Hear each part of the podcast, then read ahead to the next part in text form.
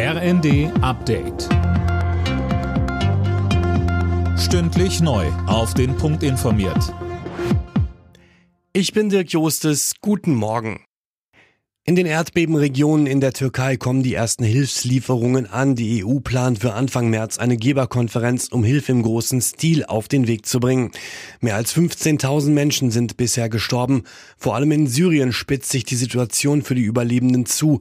Das Gesundheitssystem ist völlig überlastet, sagt Tankred Stöbe von Ärzte ohne Grenzen. Es fehlt eben an allem. Es fehlt an Gerät, um, um Verschüttete zu bergen. Es fehlt an ähm, Ärzten, Pflegenden. Es fehlt an Krankenhauskapazitäten, an Medikamenten. Also die Situation ist wirklich sehr schwierig.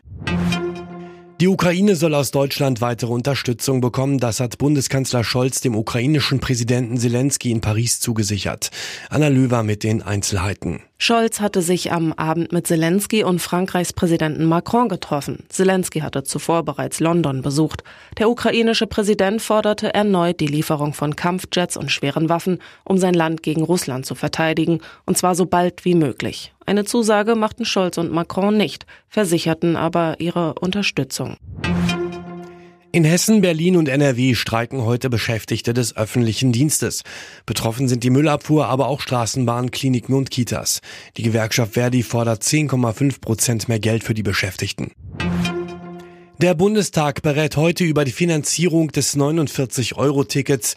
Geplant ist, dass der Bund bis 2025 jährlich 1,5 Milliarden Euro zur Verfügung stellt, um die Hälfte der Ausfälle der Verkehrsanbieter auszugleichen. Die andere Hälfte sollen die Länder bereitstellen. Borussia Dortmund steht im DFB-Pokal-Viertelfinale. Das Team gewann am Abend in Bochum mit 2 zu 1. Als einziger Zweitligist hat Nürnberg es unter die letzten acht Teams geschafft. Die Nürnberger setzten sich mit 5 zu 3 nach Elfmeterschießen gegen Düsseldorf durch. Alle Nachrichten auf rnd.de